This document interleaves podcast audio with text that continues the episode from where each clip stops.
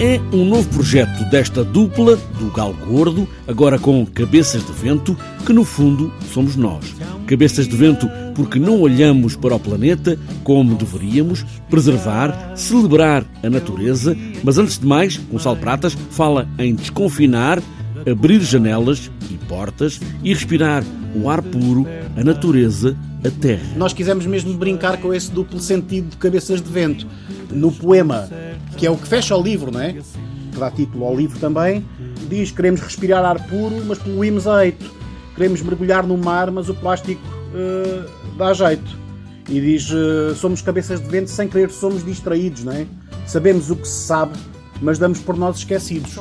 Portanto, eu acho que eu acho que isso pronto, já, já descreve um bocadinho aquilo que estava na nossa, na nossa cabeça quando começámos a pensar neste assunto. Há muito tempo que queríamos fazer alguma coisa sobre o ambiente, mas não queríamos entrar num espírito de moralizar. É um audiolivro, agora ao vivo, com 10 canções, 10 poemas sobre essa ideia fixa de nos ligarmos à natureza, de a conhecermos e de a saborearmos. O livro tem ilustrações de Ricardo Machado e fotografias de Inês Pupo. Cheira rosmaninho, cheira alecrim, cheira hortelã, cheira Quer eu, quer a Inês, eu porque nasci no campo, não é? E passei a minha infância toda no campo, sempre tive uma relação direta com, com o ambiente rural e natural. A Inês fez imensos campos de férias. A questão é como é que nós podemos proteger uma coisa que não conhecemos, não é? E o livro queríamos que fosse alegre, o livro e as canções, queríamos que fosse despretensioso, ou seja, não queríamos. Nós colocamos-nos aqui também um bocadinho no lugar do público, porque ao fazer o livro também somos confrontados com as próprias uh, perguntas que nós fazemos, não é?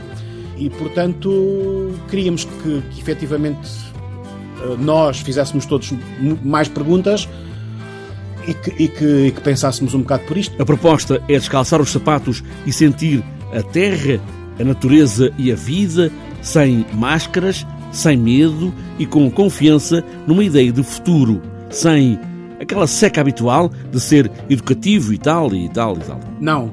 Aquilo que nós vamos fazer é um, levantar perguntas, mas perguntas muito simples que aumentem a nossa consciência em relação a toda esta temática.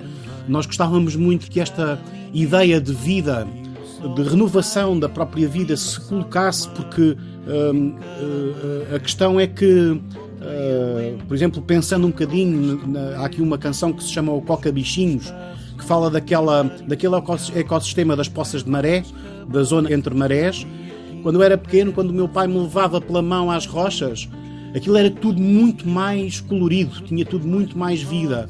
Depois, com este subir da temperatura da água e com, e com o aumento da acidez, agora quando eu levo os meus filhos um, a esse espaço, parece que há menos cor. Agora ao vivo, as canções vão ser tocadas por um quarteto com Inês Pupo, Gonçalo Pratas, João Fragoso e António Quintino, com arranjos que trazem grande influência do folk, talvez do rock ou de música tradicional.